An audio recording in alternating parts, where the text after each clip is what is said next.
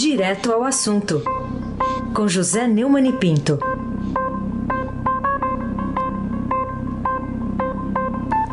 Oi, Neumani, bom dia. Bom dia, Raíssen Abac, Carolina Ercolim. Bom dia. A Paula Niederhauer. Bom dia, Carlão Amaral, Moacir Evangelista, Biasi, Clã Bonfim, Emanuel, Alice Isadora. Bom dia, melhor ouvinte, o ouvinte da Rádio Eldorado 107,3 FM. Aí Abac, o craque. A gente começa pedindo um comentário seu sobre a manchete de hoje do Estadão. Pazuello foi alertado de que sem isolamento a crise duraria dois anos. Será que o ministro interino da Saúde ainda não teve tempo, Neumani, para aprender para quem a, que quem avisa amigo esse aviso veio de técnicos né, do Ministério da Saúde, apesar de muitos militares, muitos militares lá, ainda tem técnico lá dentro. É, teve uma reunião a portas fechadas, que o Estadão está revelando hoje, né, na manchete da primeira página, no fim de maio, já na gestão interina, que começou naquela, naquela época e não terminou até hoje. Né. Técnicos do Ministério da Saúde, que integram um comitê sobre o novo coronavírus, alertaram ao Pazuello que, sem medidas de isolamento social, os impactos da doença serão sentidos por até dois anos.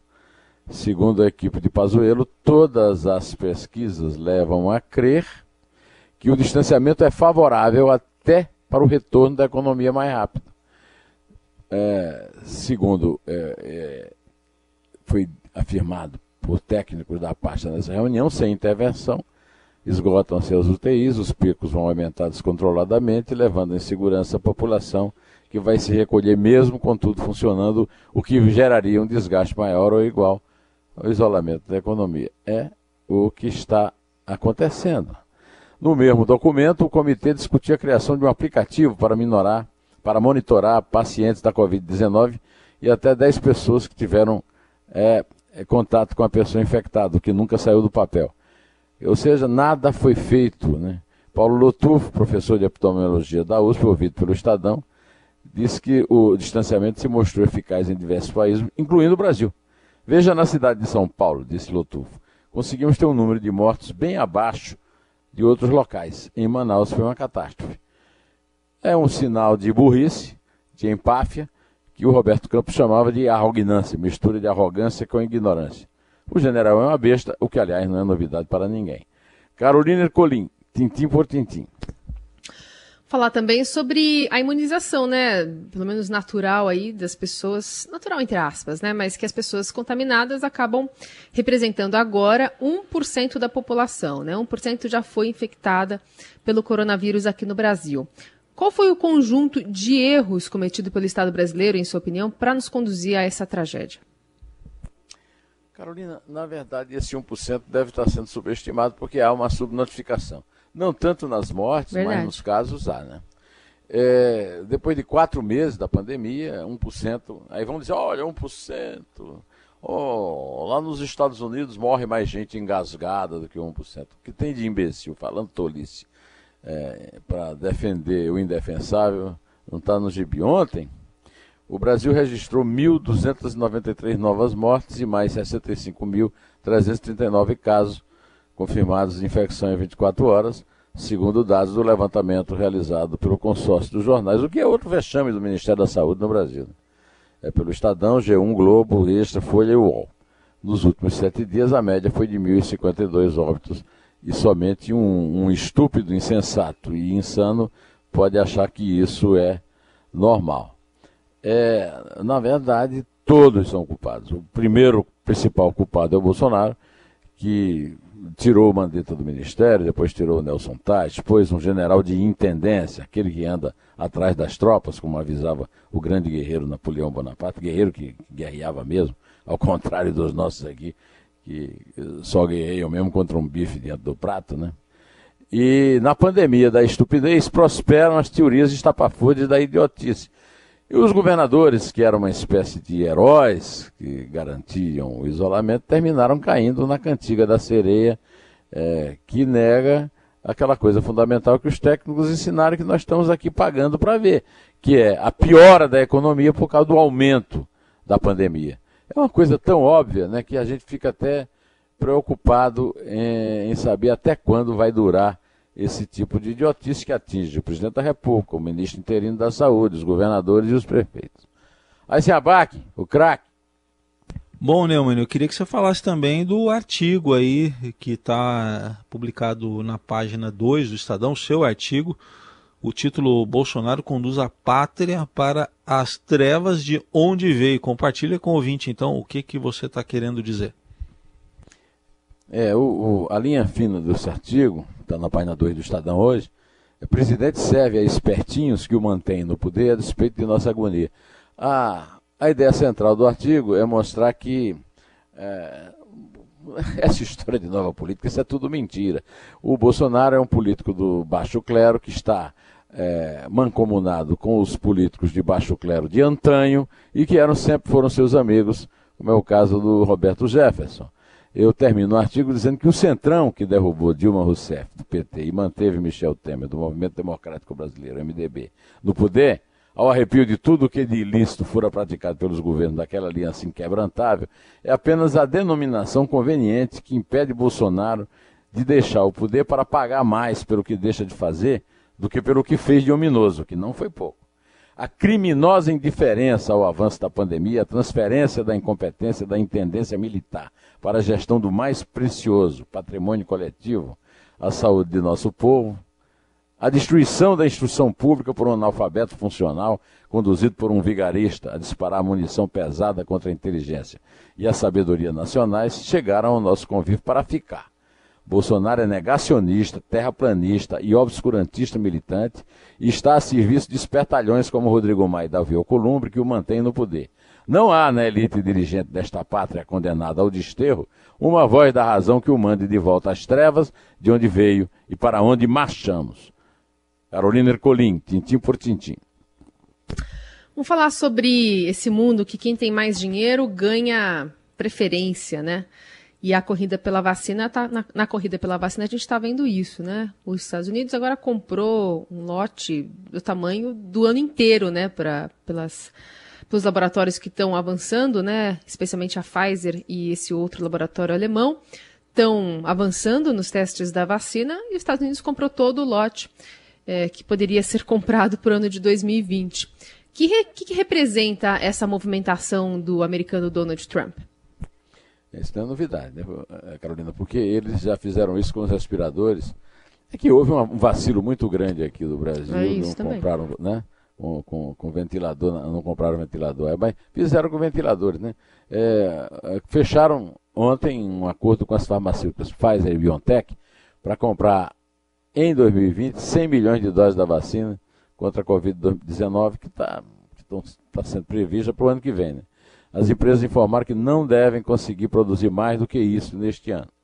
O comunicado emitido pelas farmacêuticas afirma que o governo americano fez um pedido inicial de 100 milhões de doses e vai desembolsar um total de 1 bilhão e 950 milhões por ela, após a aprovação da profilaxia FDA, agência é, reguladora dos medicamentos no país.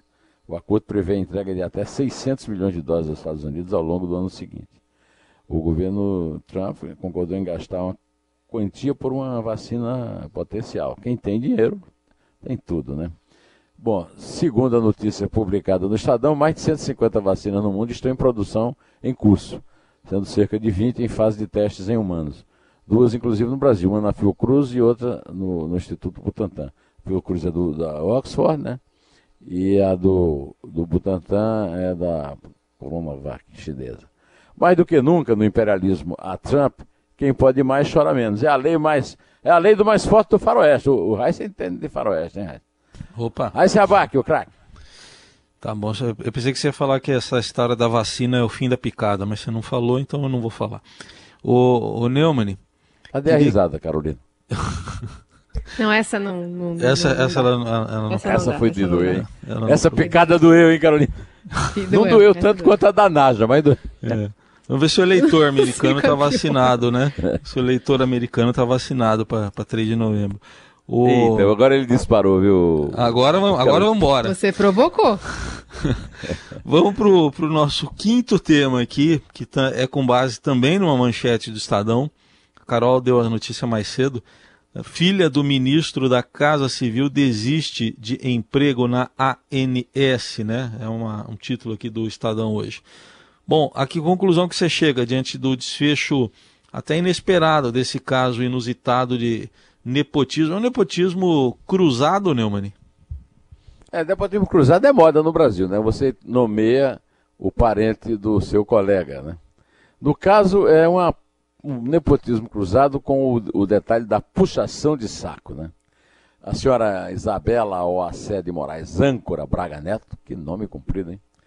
formada em Relações Públicas e filha do ministro da Casa Civil, general reformado do Exército Walter Braga Neto, desistiu de assumir a vaga de gerente da Agência Nacional de Saúde Suplementar, com salário mensal de R$ 13.074.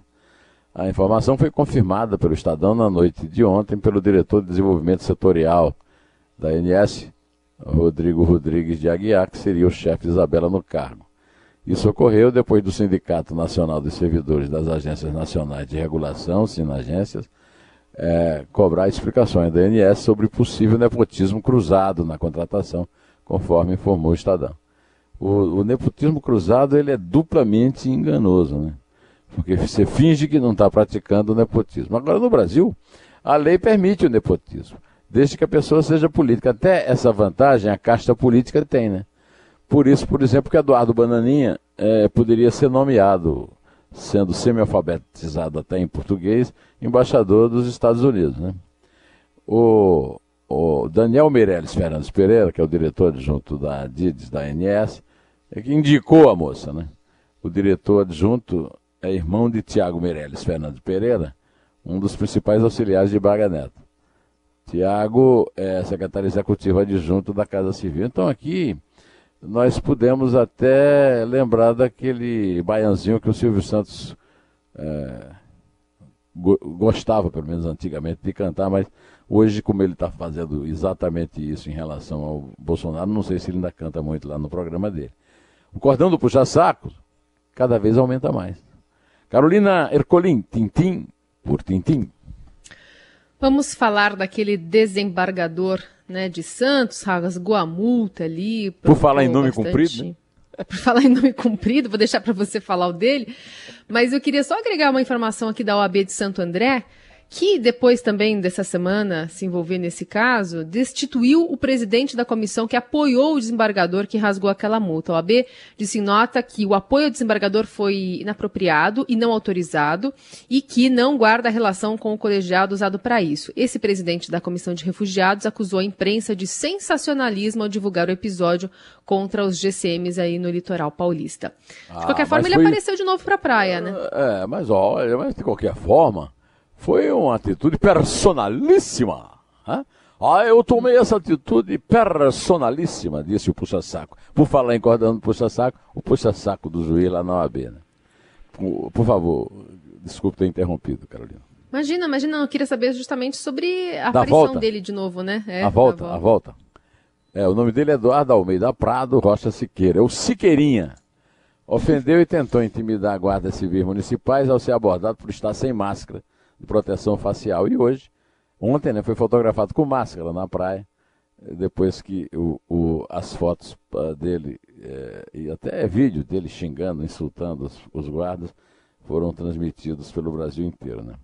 O caso ganhou repercussão no sábado, quando ele chamou de analfabeto a gente que lhe pediu que colocasse o equipamento obrigatório em locais públicos do município, é dentro daquela linha que eu estava falando na primeira pergunta hoje, que é a questão do isolamento.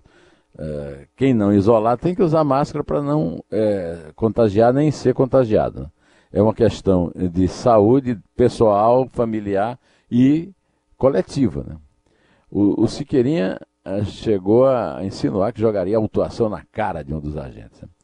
O, tem o puxa-saco lá do, da OAB, que foi muito adequadamente demitido e, e saiu com essa nota ridícula do personalíssimo, né?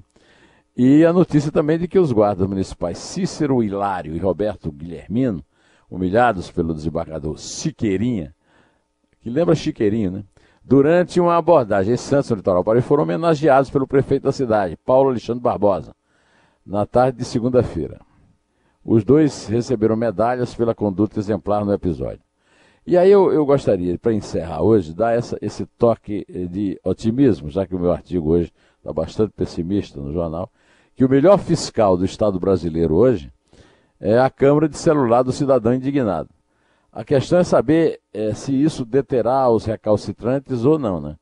É, a foto do, do Siqueirinha de máscara na praia hoje, é, digamos que é uma boa notícia.